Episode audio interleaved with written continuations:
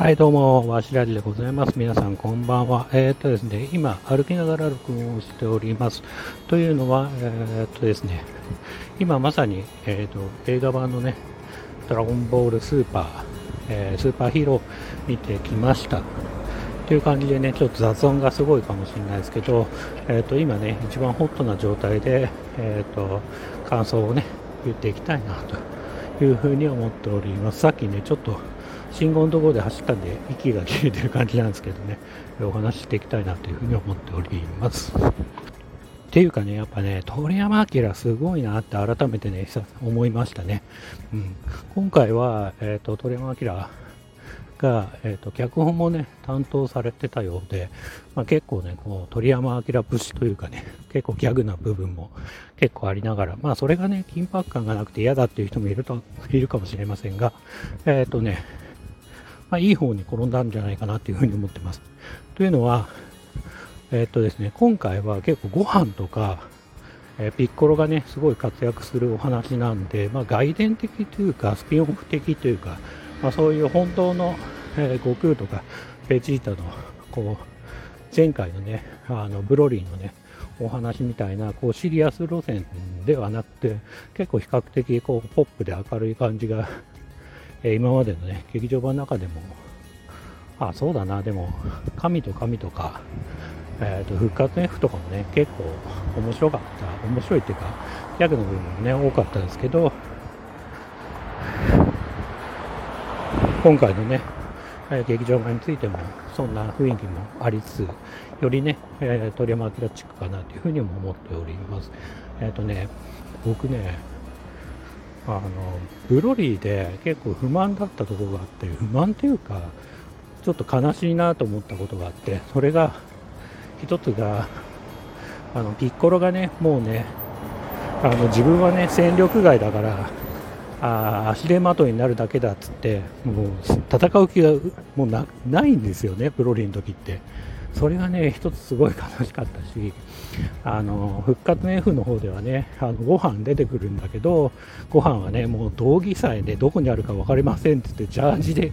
あのね戦いの場にね参戦してくるんですけどそれもねまあ味といえば味だしご飯っぽいんで僕はその魅力だと思うんですけどすごくねあなんだろうなそのドラゴンボールならではのこうインフレ感、強さのインフレ感というのがすごくあって、それがなんかこう、どうしてもね、物語を狭めてしまう。例えば、フリーザが、復活の F とかで、フリーザが復活しても、もうフリーザとかが勝てる次元にどんなにね、パワーアップしても、もう、フリーザがね、勝てる次元にね、もう悟空とかベジータがいないなっていうふうに思ってて、なんかそういうね、そういうそのインフレっていうのがすごい起きちゃってるんで、まあ、このこの先ね、ドラゴンボールってどうするのかなと思ってたところに一つの答えとして、あの今回のね、えーと、スーパーヒーローってね、物語があるかなと思ってます。っていうのは、まあ、さすがにね、ヤムチャとかがすげえ活躍するわけじゃないけど、あそのさっき言った戦力外と言われたようなピッコロとかご飯がすごく活躍するお話だし、まあ、こういうね、さまあ、サブキャラって言っていいのか分かんないけど、まあ、サブキャラがね、まあ、再度ね、こう、活躍できる場をね、与えた今回のね、脚本、えー、その脚本を書いた鳥山明っていうのは、改めてね、今回、すごいことをやってるなっていうふうに僕は思いました。正直ね、バトルはね、やっぱり、こう、ドッタンバッタンのね、あのね、まさに、こう、なんだろうな、岩がぶっ壊れてカメハメハみたいに打ってみたいな。あの、まあ、連続なんでその単なんつうかな。うんと比較的ねこうバトルについては単調な部分はあるっていうのは僕はまあもうしょうがないのかなと思ってるんだけどやっぱり映像の進化とともに今回ね新たな子供にとって結構そのフルポリゴン的な感じであの CG にね表現でキャラクターも表現したりしてるしそのね映像の迫力とかっていう部分ではすごくあったと思うんで、まあ、そういう意味では飽き飽きず見てられるしただまあ不満といえばそういう部分でのやっぱりなんつうかな、まあ、ドラゴンボールならではなんですけどバタンガンバンドンみたいな感じがずっと続いた上で、まあ、結局やられてるんだけどさまあ、なんつうかな。その例えば人質を取られたとか仲間がやられたとかで覚醒してまた強くなってまた復活してあのー、なんだろうな逆転するみたいなのが、まあ、何回も続くんでま基本的にはドラゴンボールってもうそれしかない。あのあとはフュージョンして、ね、強くなるとか力を最大限出すとか、まあ、そのねそれはもう今までも何回も繰り返してきたんでそれは今のねドラゴンボールの課題かなというふうに思っております。そうだね。そういう意味だとまあちょっと、まあ、不満じゃないけどドラゴンボールの限界としてやっぱり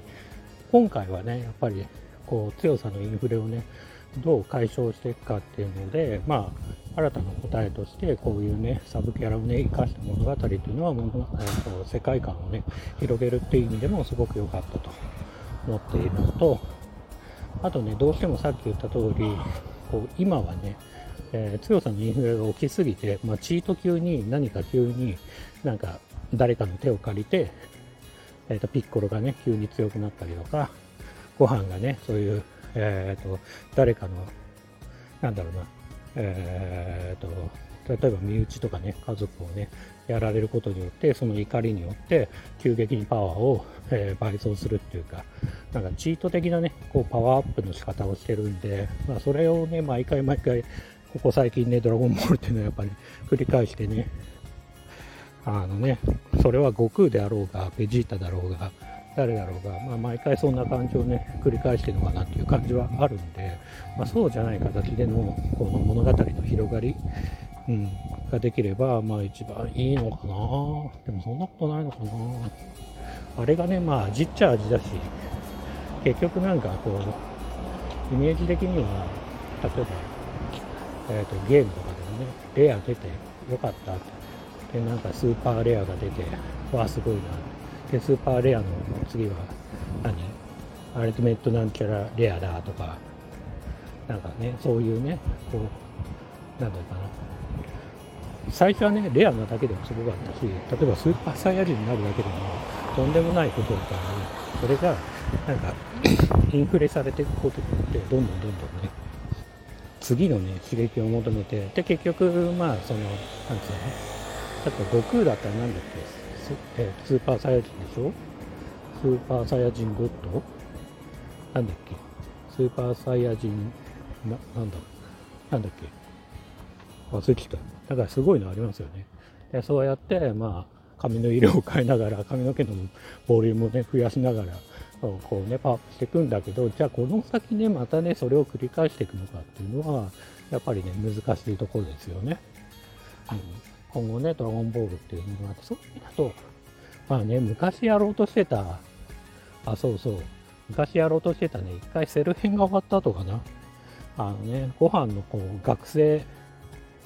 ハイスクール編みたいなのが始まってて、僕はあれ結構好きだったんですけど、あの辺とかも面白かったし、今回改めてご飯をね、なんでこいつずっと戦わずに修行もしないで研究ばっかしてんのみたいなのあったけど、やっぱそれが逆に、この、今はこれだけ繰り返してくるとこう、味になってね、すごくね、ご飯の魅力として僕はすごくいい雰囲気が出てるかなというふうに思ってるんですよ。やっぱりね、悟空とは違うこの魅力。うん。悟空はね、本当戦いバカだから、基本的には。そうじゃなくて、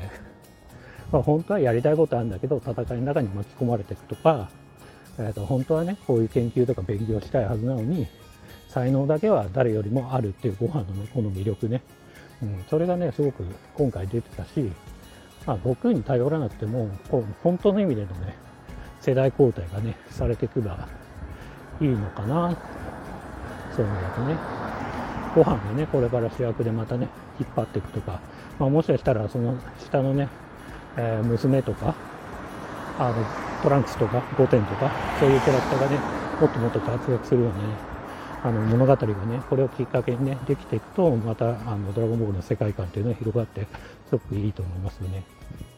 アメリカのね、アメコミだとすぐ、こう、マルチバースだなんだっつって、まあ、あの、別宇宙だから、あの、なんだろう、別宇宙でまたその活躍する、例えば悟空が別のね、次元の悟空がいるとか、そういうことやりがちですけど、まあ一旦ね、ドラゴンボールについてはそういうことをね、あ日本の漫画ねはまあそこはやってないと思うんだけどそういう形で、ね、続いていくっていうのもまあちょっとね面白いかなと思います。はい、今日はそんな感じですかね。はい、というわけで今日はドラゴンボールについて、えー、ドラゴンボールね、映画を見てきて、その直後歩きながら、えーと、録音をしてみました。というわけで、えー、皆さん最後まで聞いてくださってありがとうございました。それではまたおやすみなさい。